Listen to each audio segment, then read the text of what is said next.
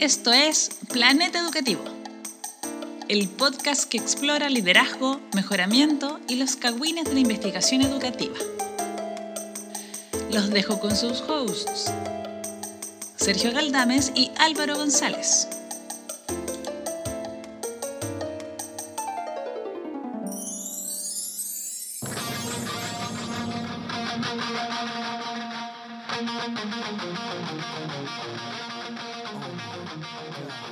Bienvenidos y bienvenidas a Planeta Educativo. Soy Álvaro González desde Valparaíso, Chile, Sudamérica, para el mundo. Y al otro lado de la línea, Sergio Galdames.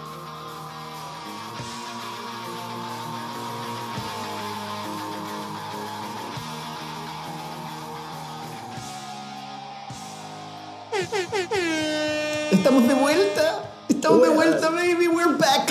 We are back. Nadie nos tenía fe, nadie cree en nosotros, especialmente yo. Y aquí estamos nuevamente grabando hoy, 27 de mayo.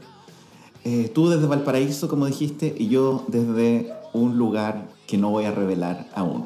Solo puedo dar una pista, solo puedo dar una pista. Tuvimos una guagua con la Paulina, fuimos al hospital, se les perdió la guagua. Así que ya no tienen guagua. No tienen guagua. Nos cambiaron la guagua, llegó otra guagua coreana, bailando DTS todo el rato. Dijimos, esta guagua no es nuestra. Dijeron, ahora es su guagua, cuídela. En 20 años puede venir y, ver, y ver- cambiarla de vuelta. Eso es lo que vamos a hacer. ¿Dónde estoy? Nadie lo sabe. ¿Cómo estás tú, Álvaro González? Está ahí- no, pero antes de, deci- antes de hablar de mí, me gustaría que le dijéramos a la gente que no podemos revelar tu ubicación todavía porque estás en un programa de protección a testigos. Porque fuiste parte de una operación encubierta eh, que implicó una cirugía plástica. Es verdad, hicimos un face-off con, con un académico importante que está preso ahora. Y entonces me tuvieron que, tuvimos que cambiamos, cambiamos la cara. eh, y, y me estuve recuperando un poco de, de- de eso. También tuve un momento con Air eh, que ocurrió con el cambio de cara, pero es porque mi vida ha sido un mega, mega desastre. Desde el último capítulo que grabamos hace un año. No fue un día- año. Dos años, no sé cuánto es. No sé, Álvaro, el tiempo ya no, no en la ciudad donde estoy no existe el tiempo, absolutamente. Y por alguna razón, los autos andan contra el tránsito. No quiero hablar de eso ahora, eh, pero mi vida se ha ido al infierno, al infierno, al infierno, al infierno. Y te quiero agradecer a ti, que tú viste que mi vida se iba al infierno y dijiste, no te preocupes, compadre, yo también voy a mandar mi vida al demonio. ¿Cómo estás, Álvaro González? Ahí estamos, estamos, estamos eh, mejorando, estamos mejorando. Pero prefiero no hablar tanto de eso. Yo, a diferencia de ti, no me gusta ventilar mis, mis dolores. Además que mis dolores han, han ido, se han ido mitigando con el tiempo. El tiempo lo cura todo, dice la- una no en esta canción. ciudad, Álvaro, no en esta ciudad. Tal vez en Valpo, donde necesitas tú, una buena ciudad. Ya, Ya. No acá, no acá en la ciudad donde estoy yo. Donde vayas a pedir un completo, te lo dan en un plato hondo y con una cuchara. con la cuchara. No voy a decir dónde estoy. en un pocillito. En un pocillito.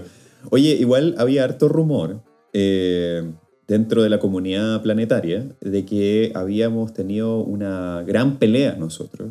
eh, y en esa gran pelea se había acabado el podcast. Y yo me había apropiado del podcast. Yes. Esa, ¿Qué tienes esa que- qué es tiene- verdad. ¿Qué tienes que decir respecto de eso? Eso es, eh, eso es tan cierto como que Elisa Loncón no hizo ningún doctorado. Oye, pero no le estaban pidiendo los títulos, solo estaban pidiendo como todo el resto de su información académica porque sí, porque, porque se lo pueden pedir a cualquiera, no a una eh, mujer académica mapuche que fue presidenta de la Convención Constitucional. No, no tiene nada que ver con eso, No, absolutamente que no, no, si es un tema solo académico, técnico, por por supuesto. supuesto. Sí. Mira, para los, para los que saben y los que no saben, yo comparto oficina con la gran Elisa Loncón y estoy preocupado porque si le piden los títulos a ella, a lo mejor me los van a pedir a mí y yo los perdí. Completamente los perdí. Estaban en una carpeta y los perdí. Así que espero que los republicanos que escuchan esto, esas personas de extrema derecha, que tal vez no saben usar computador y no saben leer, pero si alguno de ellos sabe leer, espero que no, que no, no- acceda a este podcast, que no escuche esta parte y que no me pidan los títulos a mí, porque yo perdí mis títulos.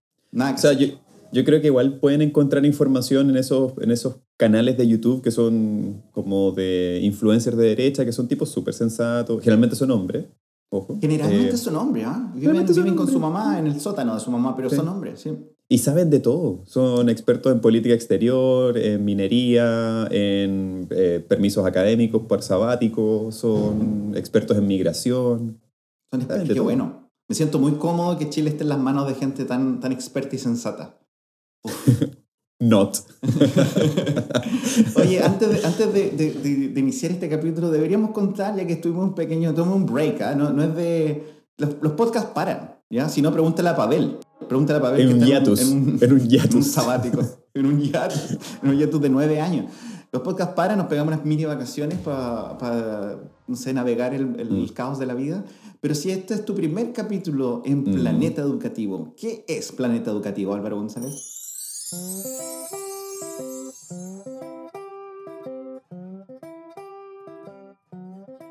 Mira, Planeta Educativo es un podcast como los podcasts debiesen ser, es decir, solo audio. Ustedes jamás nos van a ver haciendo el ridículo en YouTube como otros programas de podcast.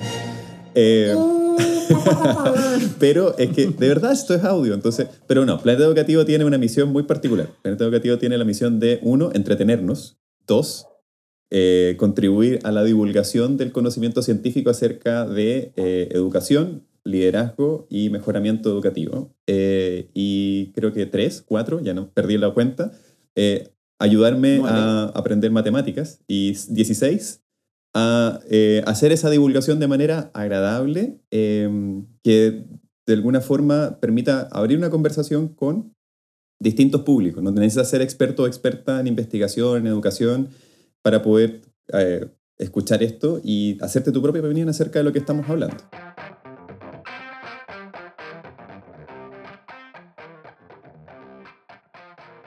Para, para, un saludo a todos nuestros fans más hardcore que nos han preguntado harto cuándo vamos a volver. Volvimos, Hola. estamos acá. Y, y, creemos que Planeta Educativo es para todo, es para todo el planeta. ¿No? ¿La gente de Marte? No. No. Absolutamente no. No me, no me empecé Más allá de la ionosfera, no. Pero chip. No, no, no, no, no, no. Podría aceptar gente de la Luna, pero nada más No, fuera, no sé, fuera de, yo no nuestro, de nuestro. No, sí, los son cuáticos. Y porque por ahí están los Transformers. Álvaro. Si vierais las películas de los Transformers, los Transformers están En el lado la oscuro, luna. en el lado Todos oscuro de la luna. Sí. Que cambia todo el Eh, rato. Pero un saludo a todos los. Se tienen que mover, el rato se tienen que mover.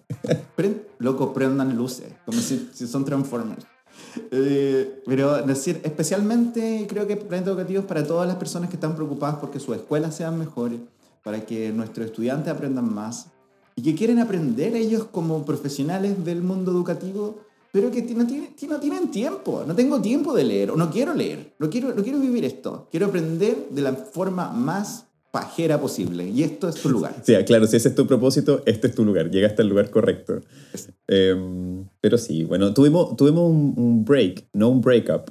Súper importante hacer esa distinción. No, no, no. Eh, Porque somos amigos hace 22 años, oh, 22, 23 años. Cáchate esa. Cáchate el esa. nivel.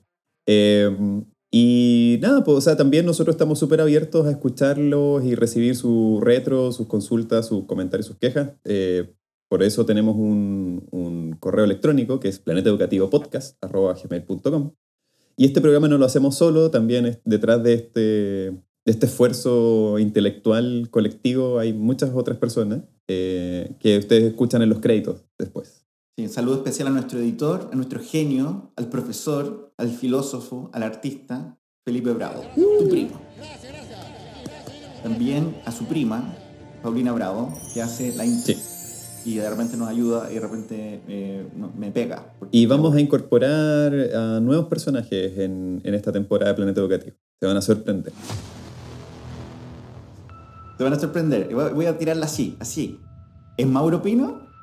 Vamos a ver, pues. Vamos a ver si es Mauro Pino. Vamos a ver si Mauro Pino se consolida como el corresponsal 2023 de Planeta Educativo. La sorpresa, la respuesta a esto en tres capítulos. Eh, sí, ¿Cuántos y para, para quienes nos escuchan por primera vez, por favor, escuchen los otros 135 capítulos para atrás para entender quién es Mauricio Pino. Mauricio Pino es una persona muy importante para Sí, nosotros. el pro- productor ejecutivo. Sí. Oye, eh, sé que tú tienes como clásico Planeta Educativo Sí, efemérides, obvio. pero tal vez noticia al inicio, algo que nunca nos ha pasado, Álvaro, que vamos a hacer un Planeta Educativo live. La- sí, en- ¿verdad?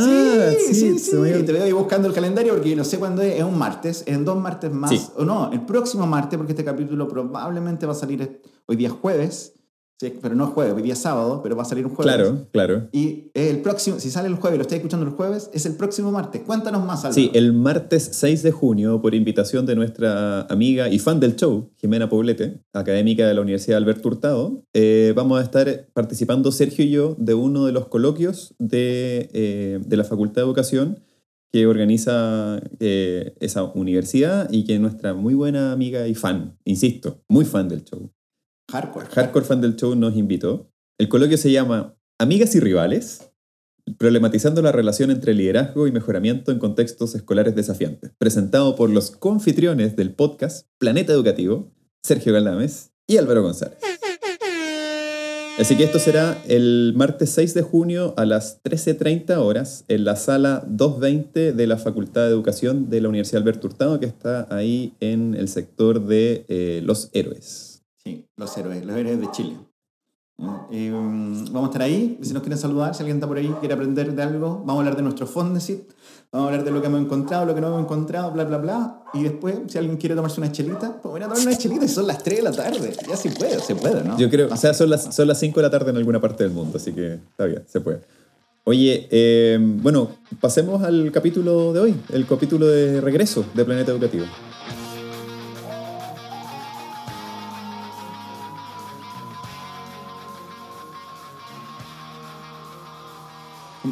Bien, hoy día es 27 de mayo, Álvaro. ¿Qué pasó un 27 de Uh, mayo? pero es que tengo pero la mejor efeméride. Un día como hoy, pero de 1987, eh, la chilena Cecilia Boloco ganó el concurso Miss Universo, convirtiéndose así en la primera, pero ojo, hasta ahora, la única representante de su país en lograr. She is Cecilia Boloco, 22. She lives in Santiago. M- Mira, no sé, no sé que es un podcast pobre, no como los otros podcasts que tienen plata, que también van en video por alguna razón, pero puedes, puedes haciendo la cara de Cecilia Boloco cuando ganó. Ah, De hecho, nos estábamos acordando, porque nosotros somos eh, hijos del rigor porteño. Entonces, cuando estábamos en la universidad, íbamos a una disco que se llama Pagano acá. Y ese video lo ponían todos los fines de semana. Pero el 27, cuando cerca del 27 de mayo hacían una celebración especial acerca del día que Cecilia ganó el Miss Universo. Estamos muy emocionados y este capítulo se lo dedicamos a ella, una persona, una mujer del pueblo chileno, una mujer sencilla, Sí. clase media, trabajadora, eh, que ha aportado mucho. No, y de hecho, de hecho hay una historia muy eh, particular de Cecilia. Cecilia se metió en varias polémicas, pero una de sus primeras polémicas, el mismo año que ganó el Miss Universo, fue porque hubo un paro en la Chile eh, de estudiantes por un rector designado por la dictadura. Y, y, eh, cuando volvió del Miss Universo le preguntaron acerca de qué opinaba sobre eso. De hecho, habían baleado a un estudiante, no sé qué. Y ella empezó a decir, pero ¿para qué se meten en problemas? ¿Para ¿Qué van a sacar con protestar? Entonces Cecilia es una mujer conectada con las necesidades de su pueblo, de- del pueblo chileno. Sí. Hasta el día de hoy, cuando fue... hace poco fue acusada de gordofobia. Muy, muy, muy bien. Muy bien, gracias Cecilia. Y en honor a, y en honor a ella, hoy día vamos a hablar de un artículo eh, que con- se vincula mucho con, con Miss Universo, con el mejoramiento escolar, con liderazgo y con cambio. Álvaro González, presentas, preséntanos el artículo mm, Liderazgo Universal y no sé qué cosa. vamos, vamos al capítulo de hoy.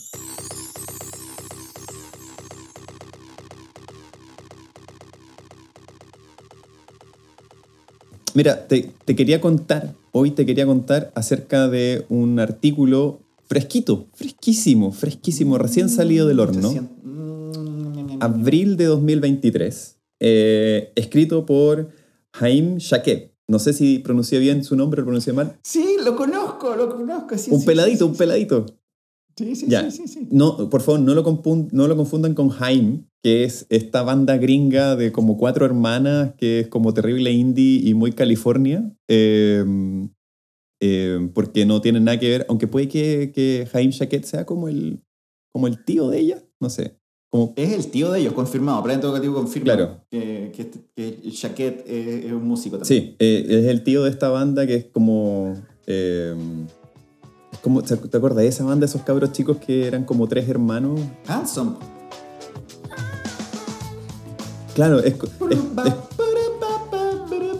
Jaime es como el Handsome. handsome, el, como el handsome indie femenino eh, del- de, lo- de los 2000. En No tocaban nada. estaban con los instrumentos y te decían ni una cuestión. Este es el Jaime Chaquet de los Sí, Hanson de Chile. Básicamente. eso. Ya. Bueno, Haim Shaket es un académico israelí y el artículo que quiero comentar hoy día se llama ¿Cómo los líderes instruccionales promueven la justicia social? Eh, y esto es una cosa bien interesante porque generalmente, y, este artículo lo leí a propósito de una discusión como bien interesante que estamos teniendo en, en el Magíster de Educación de la Universidad Católica Silva Enrique. Eh, ¿Por qué digo esto? Porque generalmente lo que, es, lo que pasa es que el liderazgo es como muy normie, ¿no? Es como muy como, ah, estas son las, las, tres dimensiones o las cuatro dimensiones de práctica y, esta es la práctica efectiva y los líderes efectivos y qué sé yo. Y nos empezamos a preguntar en el magíster como, bueno, pero est- esto básicamente es como reproductor de sistemas de, educativos como bien, bien nocivos, pues bien orientados a la contability, al resultado, al outcome de los estudiantes, ¿cachai? Y, y para nosotros es muy importante como también apuntar la formación hacia elementos más como de transformación. Por algo el centro de investigación donde trabajamos y la escuela de investigación y posgrado tiene como el, tema de la transformación por delante. Entonces, este, este artículo eh, es muy interesante porque conecta esta visión como más normativa del liderazgo instruccional eh, o pedagógico con una visión de justicia social.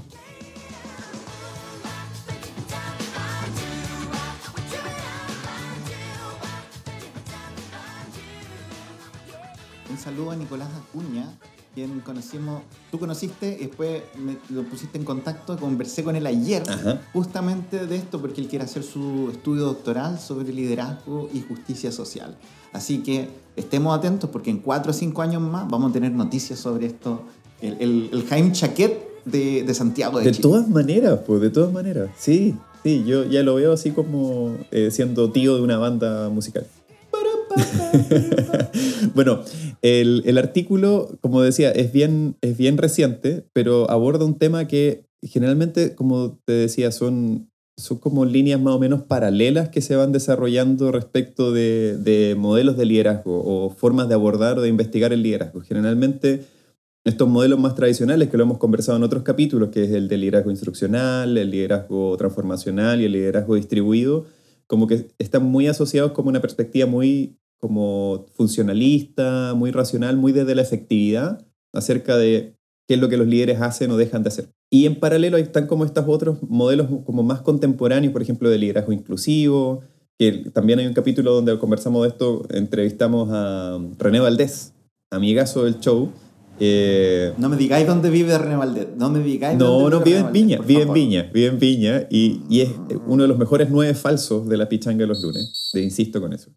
Eh, pero también está esta idea del liderazgo para la justicia social. Eh, entonces, este, este artículo es muy interesante porque se hace, hace el esfuerzo de conectar ambos, ambos modelos y tratar de buscar puentes entre ellos. Y para eso, eh, Jaime eh, lo que hace es entrevistar a 24 líderes de, de una ciudad en Israel eh, que son reconocidos como personas con un compromiso por la justicia social con los estudiantes con los que trabajan. Y ahí me sorprendí como de dos cosas. Uno, es que en el, en el sistema israelí eh, también hay una crítica muy fuerte a, aspectos vinculados con segregación y discriminación dentro del sistema. Y decían como los resultados de PISA, Israel es el país más segregado, donde, donde la brecha entre estudiantes eh, pobres y ricos es como la más grande en el mundo. Yo decía como, a ver, espérate, espérate, espérate. Tal vez están arriba en el ranking, pero no sé si nos superan a nosotros en Chile. Como que... Oye, que, que no sean así los israelitas. Chile es famoso por ser el peor lugar. O sea, no vengan con sus cosas. el- no vengan con somos sus- el mejor peor. Eso el mejor In- peor. innegable. Eso, eso. Innegable. Y la segunda cosa que me sorprendió era eh, cómo en, en este estudio él fue eh, identificando a- ¿cómo se llama? Identificando a estos participantes. Eh, entonces, básicamente lo que hizo fue eh, una, una muestra mm, eh, intencionada, que se llama. Cuando, cuando en investigación uno hace una muestra intencionada es porque estás buscando eh, aquellos casos o aquellas personas que es- te dan seguridad de que vas a poder observar el, el fenómeno que estás estudiando. En este caso, liderazgo con un enfoque de justicia social. Pero para eso lo que hizo fue eh, hablar como con los superintendentes, como con los sostenedores, y preguntarle así como, ¿cuál es su director como más rebelde? ¿Cuáles, ¿Cuáles son como sus directores como más, eh, como más brígidos, ¿cachai? En temas de justicia social. Eh, y ahí lo fue identificando, entonces yo me imaginaba, yo me imaginaba cómo sería como ese proceso de identificarlos, ¿cachai? Acá como preguntándole a los sostenedores, como, ¿cuál es el director que le da más problemas?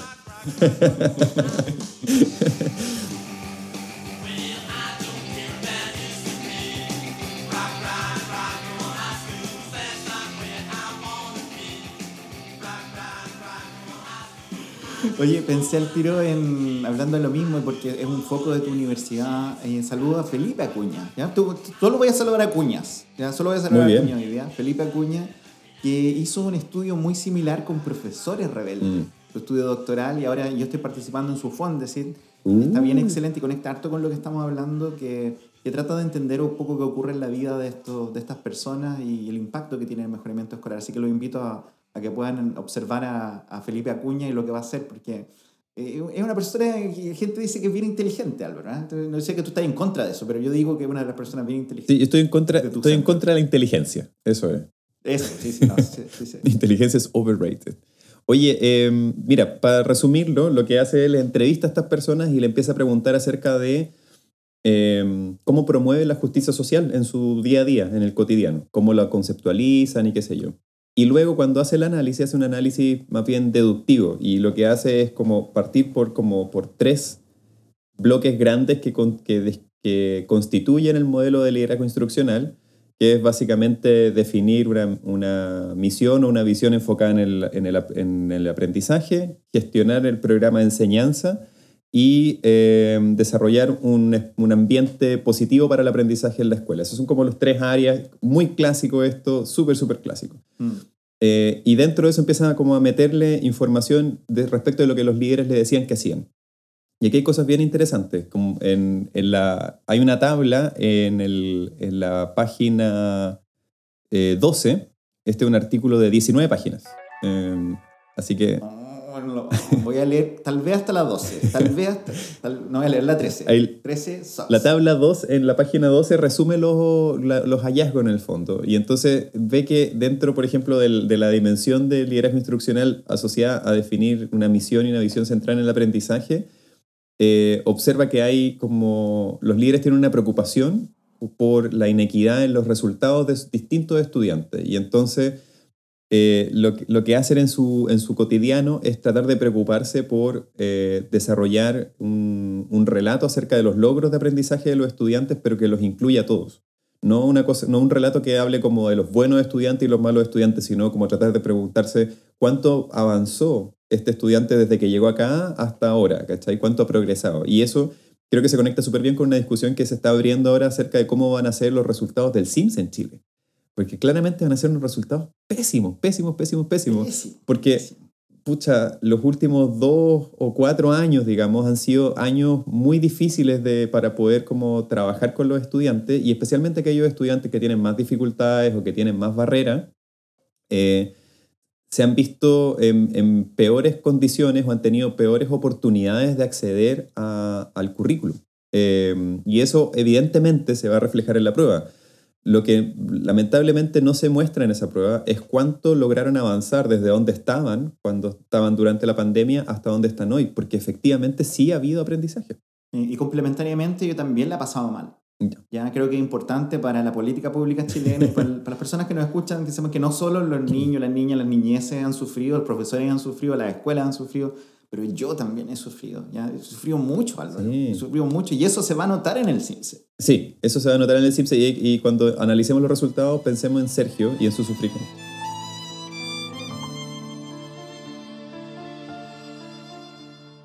La, la segunda dimensión del liderazgo instruccional tiene que ver con gestionar el programa de enseñanza y aquí se enfoca mucho más como en, en cómo se trabaja el currículum eh, y cómo eso se traduce en formas de enseñar eh, para, poder para que los estudiantes tengan oportunidades equitativas de aprendizaje. Y aquí el, es interesante que el foco de inequidad que, que les interesa a los directores no está puesto en como eh, oportunidades equitativas de aprendizaje, sino más bien como en la inequidad como en la pertenencia, como en sentirse representados por lo que tienen que aprender los estudiantes. Entonces me hace pensar harto como en cómo son, cómo son por ejemplo, ahora las clases de historia en, en lugares donde hay eh, alta concentración de estudiantes migrantes, por ejemplo, como qué historia tienen que aprender, cuál es la historia relevante para ellos o para ellas, etc. Eh, esto me hace pensar en el estudio de mis colegas de la Carolina Cuellar y la Andrea Horn, que están viendo el liderazgo en colegios de una ciudad de Chile donde hay una alta concentración de estudiantes migrantes. Eh, y aquí el, como el, el principal foco de trabajo de los, de los directores es cómo generar una enseñanza que sea culturalmente relevante y tratar como de identificar los sesgos dentro del currículum también respecto de cómo de, de que, esto de que la diversidad de estudiantes se pueda sentir representada en, en esto. Y el tercer la tercera dimensión del liderazgo instruccional tiene que ver con generar un, un, ambiente positivo de aprendizaje. Y aquí como que me quedé un poco como, no sé, como medio perplejo, como medio como decepcionado, choreado quizás con los resultados, porque aquí el foco de, como de preocupación de los directores tiene que ver con la inequidad como en el comportamiento, como en la disciplina de los estudiantes. Eh, clásico Israel, clásico Israel. Y pareciera ser, hay otra autora que es, eh, que es, es parte de la, del comité editorial de la revista en la que yo trabajo, la mejor revista de liderazgo. Todos, todos saben, todos El dicen, International todo, todo. Journal of Leadership in Education. Si quieren enviar su... Con Duncan White. Duncan White. Si quieren mandar sus artículos para allá, artículos revolucionarios punky, súper bienvenido. Eh, y entonces, como que el foco, la, la Katrina, que es una académica eh, australiana, ella dice, eh, el gran problema a veces como del, del, foco de liderazgo en la justicia social es que muchas veces se, se aborda exclusivamente desde la perspectiva de déficit eh, y no desde el val valor como de la diversidad de los estudiantes. Eh, y en ese sentido, creo que hay un, hay un elemento de como de déficit también en este resultado respecto de, de las de la diferencias en la, en la disciplina en los estudiantes. Así que eh, aquí quedé como un poco decepcionado del artículo en realidad. Creo que el, el foco de, lo, de, los, de los directores era más bien como cómo estos estudiantes distintos se portan bien o se portan mal. Y yo creo que eso como que no, no funciona mucho.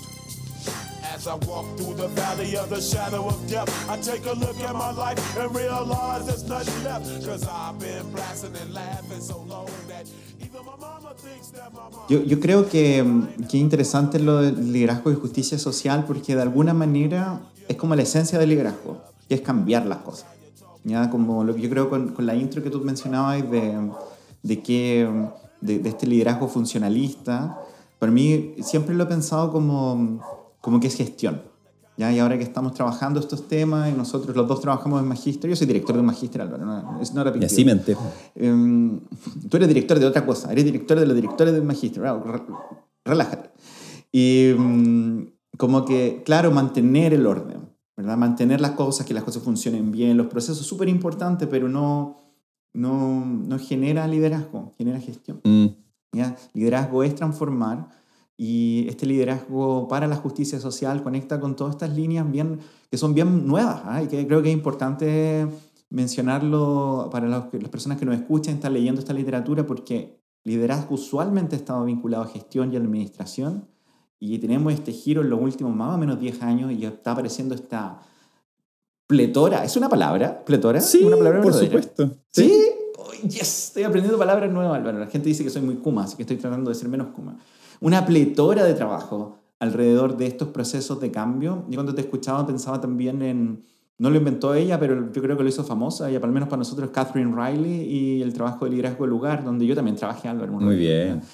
Y, y, y, tiene que ver este como yo como directora, como director, como líder, conecto mi escuela con el entorno. Y lo que está ocurriendo ahora, y hay una fuerte, un fuerte trabajo ahora con, como tú dijiste al principio, de qué ocurre con nuestra, nuestra, nuestros cambio sociodemográfico. Ayer me, me vine en un... ¿Qué, ¿Qué he votado en la ciudad donde estoy, Álvaro? No hay, no hay transporte público por alguna razón. Y el, y el Uber eh, era colombiano y empezamos a hablar si se sentía cómodo aquí en, en, en Chile y en esta horrenda, horrenda ciudad donde estoy. Y, y, era bien interesante como su reflexión sobre lo que estaba ocurriendo y pensamos qué está ocurriendo ahora en la escuela donde por primera vez tenemos una, este nivel de migración tan intenso y qué significa para una directora que quiere generar sentido de pertenencia y conexión con el entorno. Y creo que el marco de liderazgo pedagógico, instruccional y eh, justicia social eh, va a ser el gran tema que nos va a acompañar la próxima década. Sí, eh, y además es importante reconocer de que muchas veces estos líderes formales, particularmente directoras y directores, están como en el medio de estos dos mundos, pues este mundo más funcionalista, donde les piden obtener resultados y alcanzar buenos resultados. De independiente que trabajen en un sector público, subvencionado o privado, que igual tienen como convenios de desempeño, contrato y qué sé yo. Y eso claramente está alineado con resultados de aprendizaje de evaluaciones tipo SIMSE o evaluaciones sumativas, cuántos estudiantes entran a la universidad, ese tipo de cosas pero luego también se les pide, y no es una cosa solamente desde la investigación, sino también como desde la política pública, se les pide como atender a la diversidad, tener enfoque de género, ser inclusivos, etc. Eh, entonces, este artículo creo que es interesante porque logra de alguna manera conectar ambas cosas. Lo que sí creo que hay que trabajar harto más como en estas perspectivas de déficit cuando se habla de justicia social. Porque también eh, la diversidad tiene fortalezas, pues hay que reconocerla. Entonces, eliminar los sesgos y todo eso está muy bien, pero eh, o remover las barreras de participación o de marginalización está muy bien, pero también hay que pensar en cómo, cómo desde la justicia social se valora esa diferencia como un, como un, como un activo. Esto me puse muy, muy, eh, empresario, como un activo. Eh, pero eso, invito a que, a que lean el artículo, vamos a dejar el link y si alguien quiere necesita obtenerlo, eh, nos puede mandar un mail y nosotros, wink wink, podemos conseguirlo de manera legal.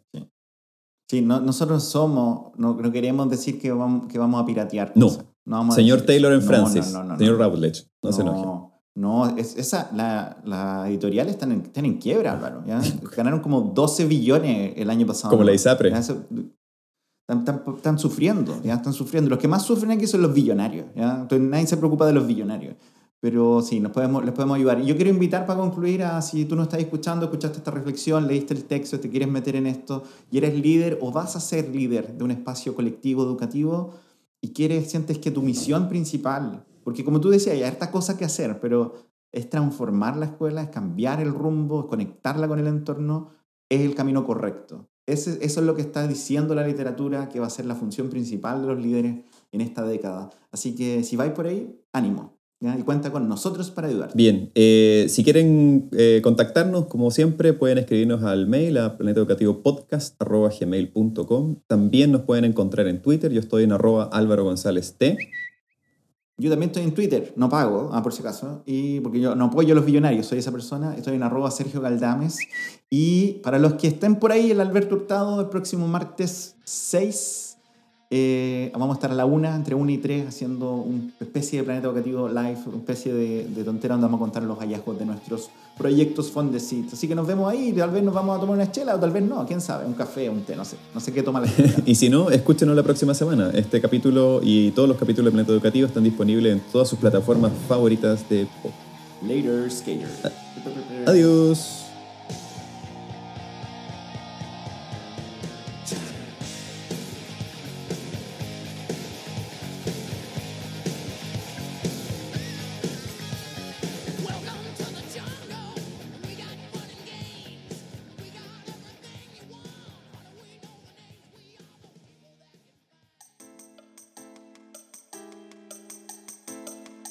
Planeta Educativo es producido por Felipe Bravo.